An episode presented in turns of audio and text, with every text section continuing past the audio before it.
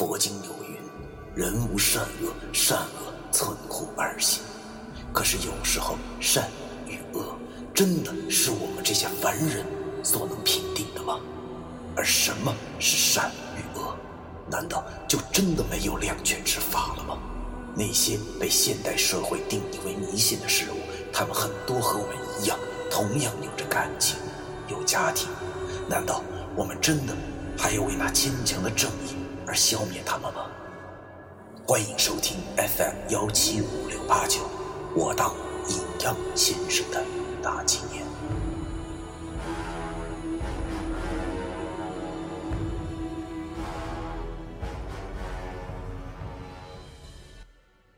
第二百二十章，好人短命。天已经大亮了，我们都受了伤，而且一夜没合眼，不免周身上下有些不自在。石觉明的伤口已经愈合了，不得不说，这文书的那口混合了唾沫和指挥的符水还真挺好用的。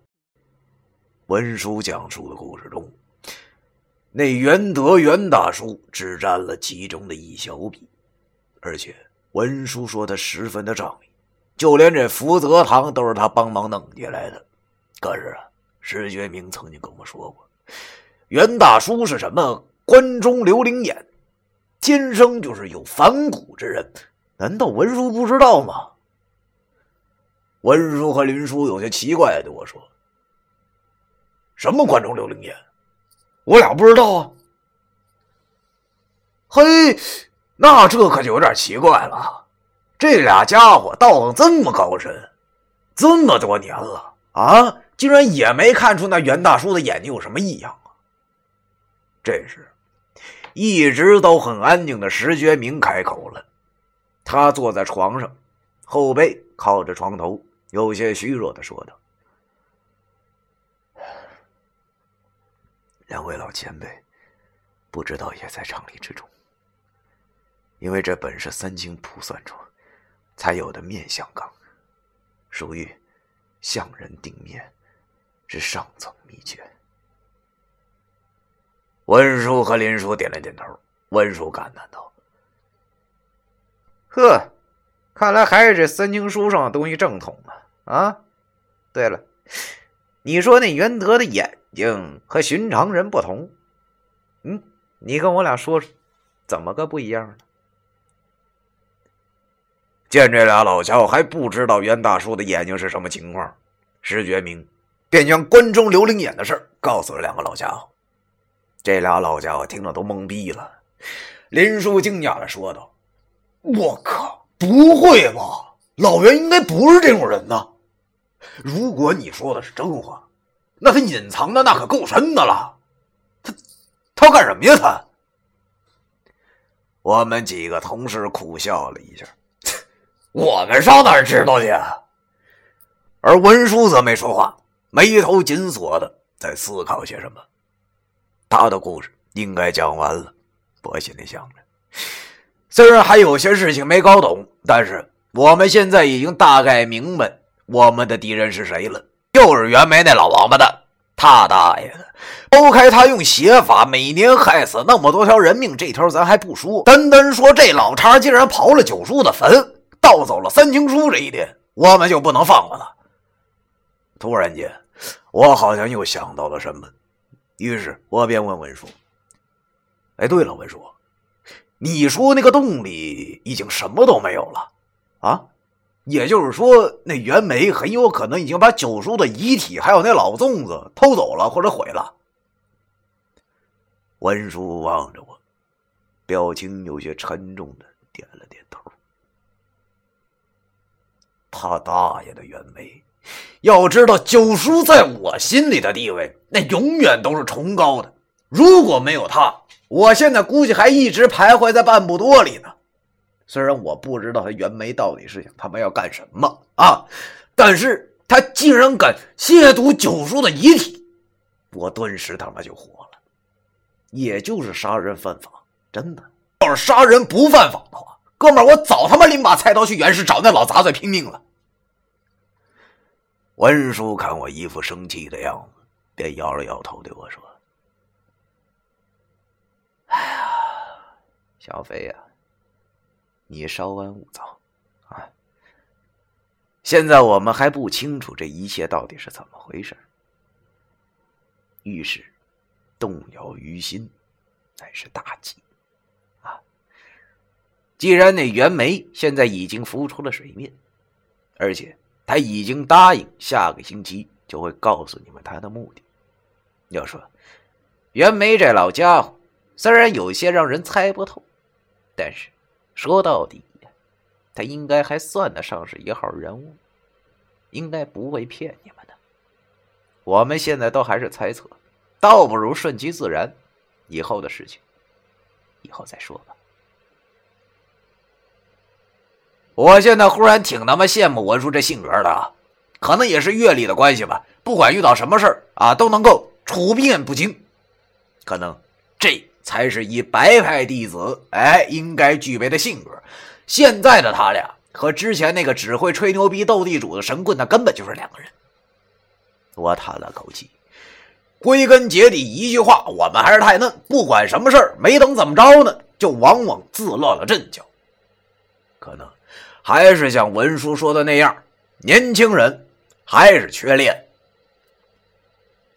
正在我自我反思的时候，正在旁边抠鼻屎的老易突然想到了一个什么很重要的事情。只见他快速的抽出了鼻孔里的小拇指，然后随手一弹，开口问那两个老家伙：“对，对了，林叔、文叔，你俩也是五弊三缺之人，也不知道你俩命里缺是什么呀？”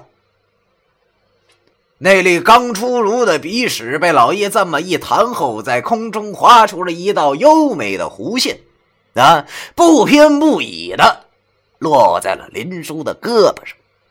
于是，还没等文叔回答，随着林叔额头上爆起的青筋，悲剧的老易觉得后背又冒出了冷汗，和石头对视了一眼，苦笑了起来。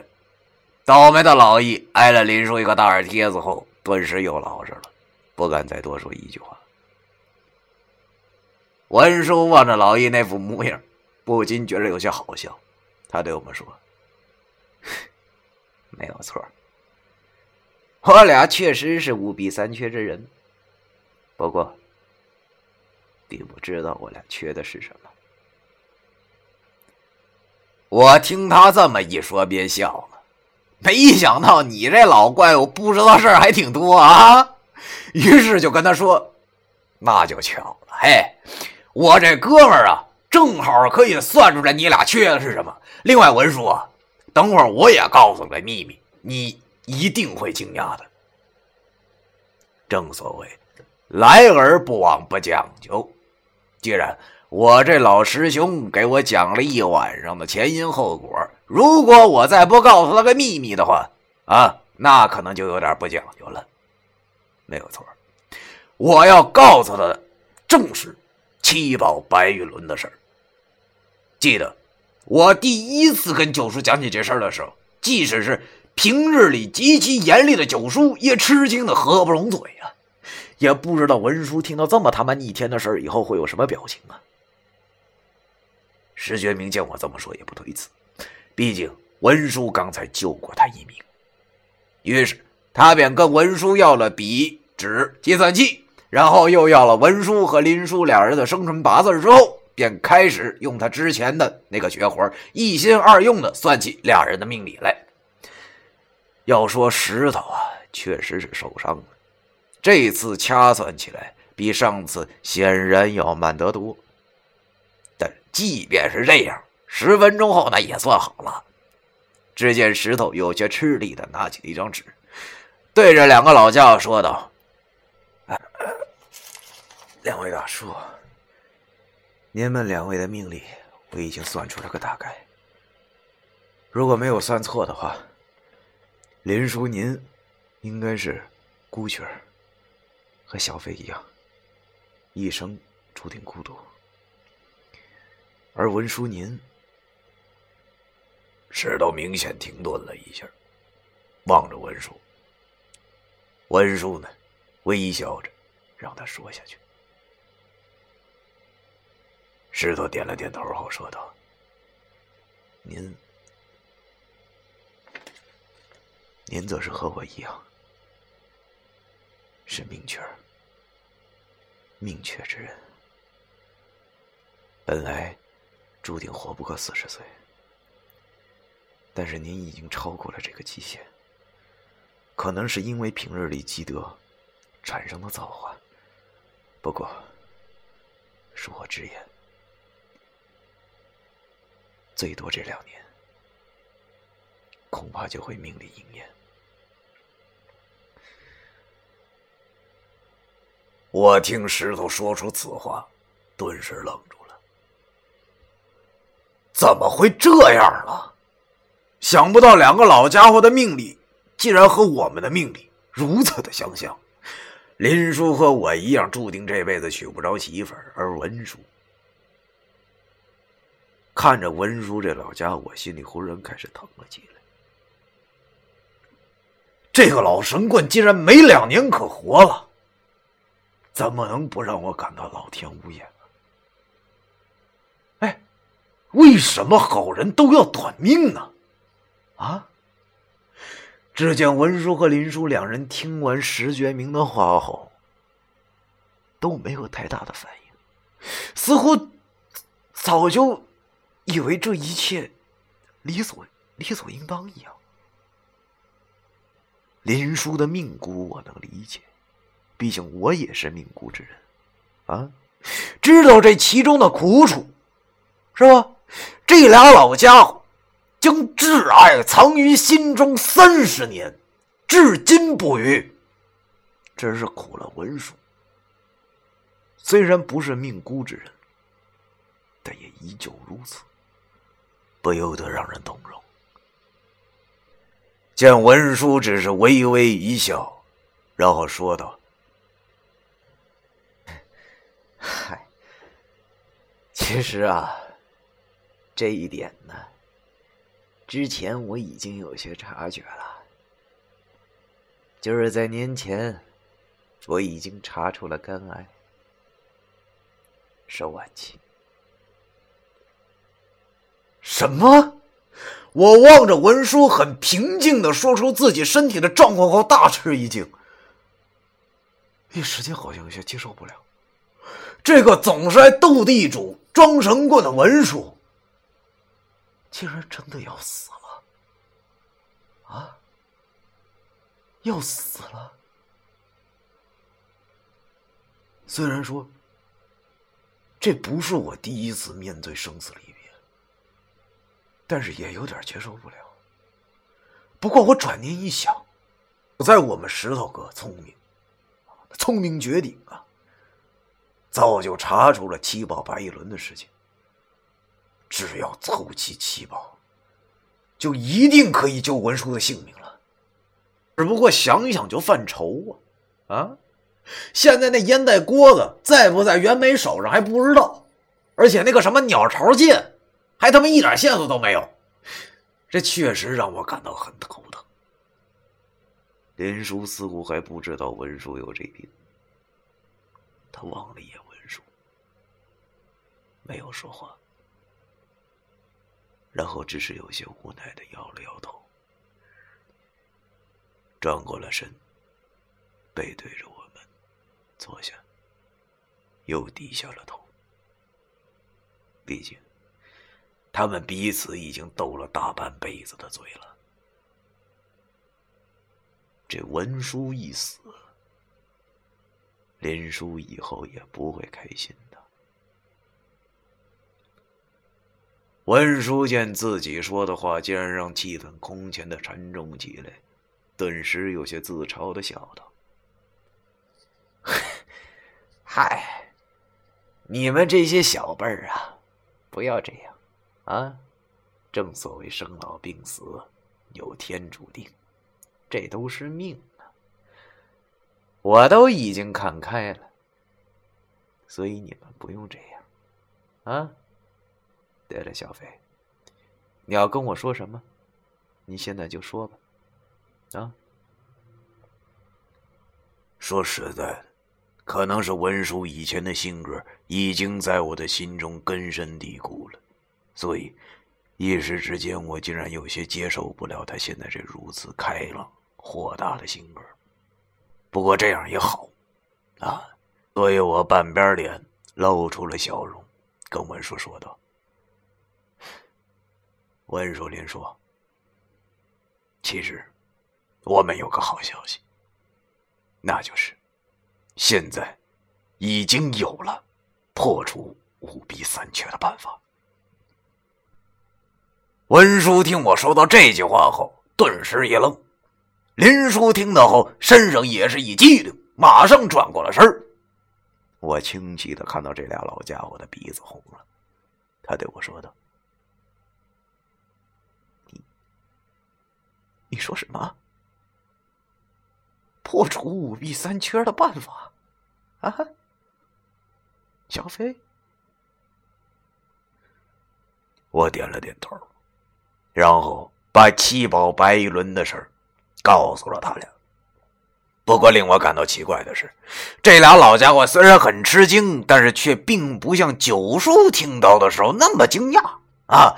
直到我说完以后，他俩也没有说什么话，只是低着头，不知道在想些什么。过了一会儿，文叔抬起了头，自言自语的说：“哎呀，命运这东西啊，真的能改吗？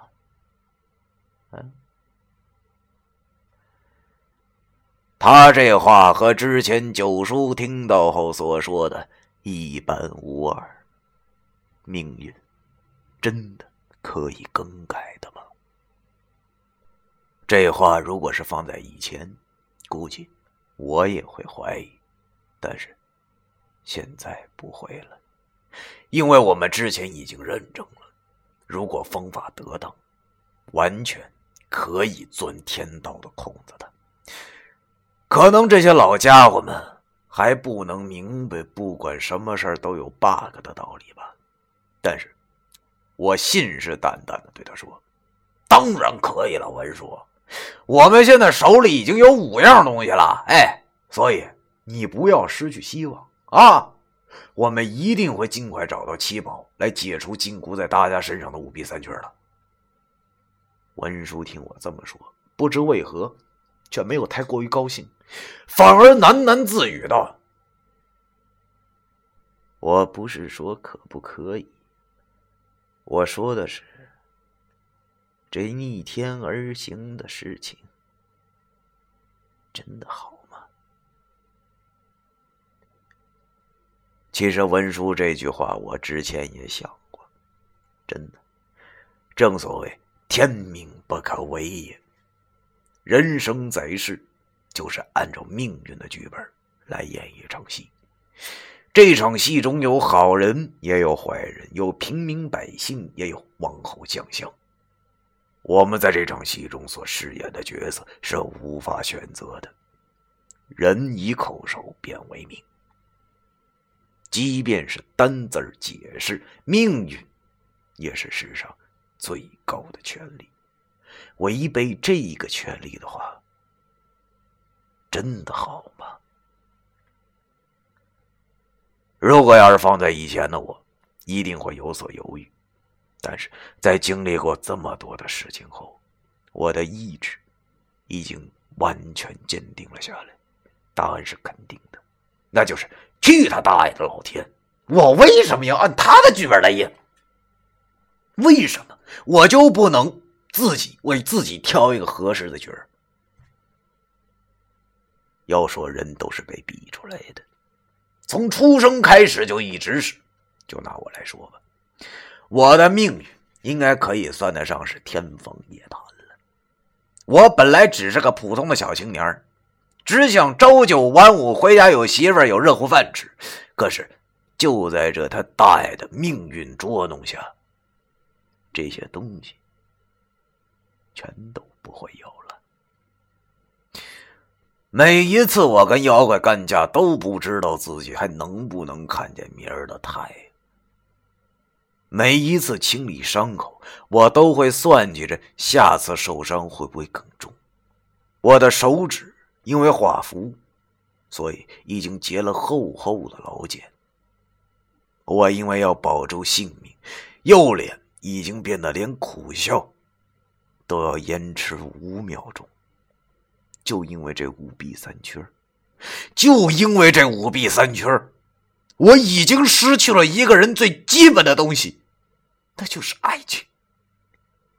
当刘雨迪对我表白的时候，我表面上很冷静的拒绝了他。啊，可是电话那边的他，也许并不知道，当时我的心里已经在流血了，因为我我没有选择，我没有权利去拥有爱情。这是为什么？难道就因为我们是他大爷的什么白派子弟吗？难道这就是因为我是命运的玩具吗？天道不可违。可为什么社会上那些贪官污吏们却活得如此逍遥快活？为什么他们在滥用职权、欺压穷人、杀人放火的同时，又可以有三妻四妾呢？为什么我们几人拼死拼活的去降妖除魔，不顾性命的去拯救他人的同时，却要遭受这永远不能逃离的五弊三缺呢？我操你妈！这是为什么呢？虽然我知道这个世界上真的有报应这种东西存在，可为什么我们却没有好报呢？为什么我们要等到下辈子呢？可是，下辈子我们会是什么？谁他大爷的又知道呢？佛语有云：“疾苦在身，宜善孽心，不为外境所妖，忠心亦不起念。”可这有什么用？谁又能真正的做到呢？我们都是平头老百姓，又有几个人能真正的看破呢？虽然我知道我没有“天若欺我，我必逆天”的远大志向，我现在深刻的知道自己有几斤几两，我只是这社会上渺小的一个蚂蚁。如果我的腿断了，无法找到食物，也就无法奢求整个蚁穴都搬到离食物近的地方。我能做到的，只有一瘸一拐的走下去，哪怕我知道眼前是通向一片死寂。可是，现在既然已经有为我这个小蚂蚁接腿的机会。我又有什么理由放过呢？只是小小的钻一下天道的漏洞，这样又有什么不好呢？啊，我想，文叔之所以这么想的原因，毕竟他和我们成长的时代和环境不同，他是生在旧社会，长在红旗下，估计。也要步九叔的后尘了，呆板而不知变通，不像我们这代人的思想。于是我便对文叔说：“文叔，虽然你是我师兄，但是我一直都把你当师傅一样尊重。你放心吧，我不会让你死的。现在就是不知道那七宝之一的百人院在不在袁枚手上。”如果那烟锅袋子就是他偷的话，就证明了他已经知道了七宝白玉轮。那么下个星期，他一定会跟我们谈条件的。毕竟我们手里现在有五样呢，在数量上比较占优势。温叔望着我，看他的表情，好像很欣慰的样子。毕竟，真如同刚才我说的那样。我俩虽然辈分上是师兄弟儿，但是以他的岁数，当我爹都够了。所以我在他的眼中，好像一直是那种父辈对晚辈一样。只见这老家伙听我说完后，竟然笑了。他对我说：“ 哎呀，你呀，先把你自己个整明白吧。啊，对了，你上个师傅见师傅没有啊？”我摇了摇头。算起来，我上次见到九叔，那还是刚遇到石觉明的时候呢。这都几个月了，一直没机会见到老人家。于是我摇了摇头，对着文叔说：“呃，没有，我上次见他还是你去义乌驴山那时候呢。你呢？你把这几个月的事儿告诉他老人家没有啊？”文叔也摇摇头，他对我说。哎呀，你说这事儿弄的啊！每次井水途径就只有那一个时辰的时间，我还以为你有用，就让给你了呢，没想到你竟然全浪费了。我晕，我有些尴尬的挠了挠头。我明白了，这玩意儿就跟打电话是一道理。我这边跟九叔联系，文书那边就显示是占线，哎，就是这么个理儿。虽然说解释有点搞笑，但确实就是如此。什么时候开始九叔也这么抢手了啊？真是有点阴差阳错。但是好在下个十五不远了，我心里琢磨着，下个星期后再过一天，也就是我们跟袁梅约定见面后的第二天，哎，就是十五了。到时候正好把这一切都告诉他老人家，看看他老人家是怎么个意思。不知不觉间，这一个上午都快过去了。眼看着墙上的表已经快到十点，我们两代人之间的故事也讲完了。回想起昨晚发生的一切，我现在还觉得有些不可思议，但是我很庆幸，这一切都是真的。之前一直困扰我的那些问题，虽然还没有迎刃而解吧，但是……却也不像以前那样如同一团乱麻了。哎呀，这生活呀，就像一团麻，总有解不开的小疙瘩。如今眼见着事情变得简单起来，怎能不让我们感到松了口气呢？我相信，见到袁梅之后，我们就一定能知道更多的真相。甚至真相大白也并不是不可能啊！最起码的也能知道那老孙子他到底想干什么。当然了，这是他在不耍花招的情况之下啊。而且，到时候也不用怕那老孙子反悔。就算那老孙子想玩阴的，他充其量就是一人，还是一老帮匪。到时候如果谈翻脸的话，就我现在这腕力，抓住他脑瓜子壳都给他给削开了。而且。我俩也不怕他有埋伏。要知道，老易的三顿那可不是吃素的。现在的我俩对付普通人，要比对付恶鬼来的轻松许多。实在不行，就给他绑了，看他说不说。我脑子里恶狠狠地想，但文书显然没有我俩这想的如此简单。他跟我俩说：“虽然袁梅似乎不屑于什么卑鄙的手段，但是……”毕竟知人知面不知心。通过我的调查，袁梅就算平日里身旁也会有石鬼在一旁守着，而那石鬼，在我看来可不是一般的货色。你俩还是小心为妙啊！靠，对呀，我怎么把这茬给忘了呢？石头之前说过的呀，那是袁梅。是他大爷的什么神仙下凡？那天生身边就有五鬼开路、五鬼护身的。虽然我不知道那石鬼有多猛啊，但是听上去应该不是什么善茬。你试想一下啊，如果每个鬼都有那猫老太太的实力的话，那我还绑个屁呀！不让他绑架那就不错了。一想到这一点我就头疼。要是到时谈判破裂，难道还得让我请程爷上身？你别开玩笑了，啊！我苦笑了一下。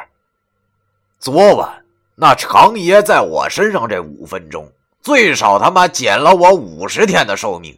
哎，可别嫌少啊！要知道，人这辈子，你就算是活成精，也最多两万多天。时间是宝贵的，如果滥请长爷的话，估计我也没两年活头了。想到了这儿，不由得又让我感到头疼起来。一旁的老易也是一脸的难色。文叔见到我俩这副表情，笑了笑，然后郑重的对我说道。别气馁，小飞。之前我没有明面上指点你，是因为你心性还不全，缺乏磨练。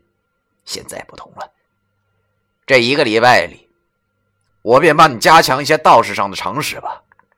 而且，文叔说到这儿，竟然又停顿了一下，他望了望我，语重心长的说道：“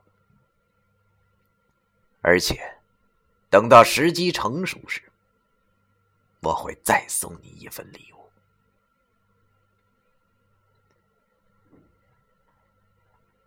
第二百二十章。完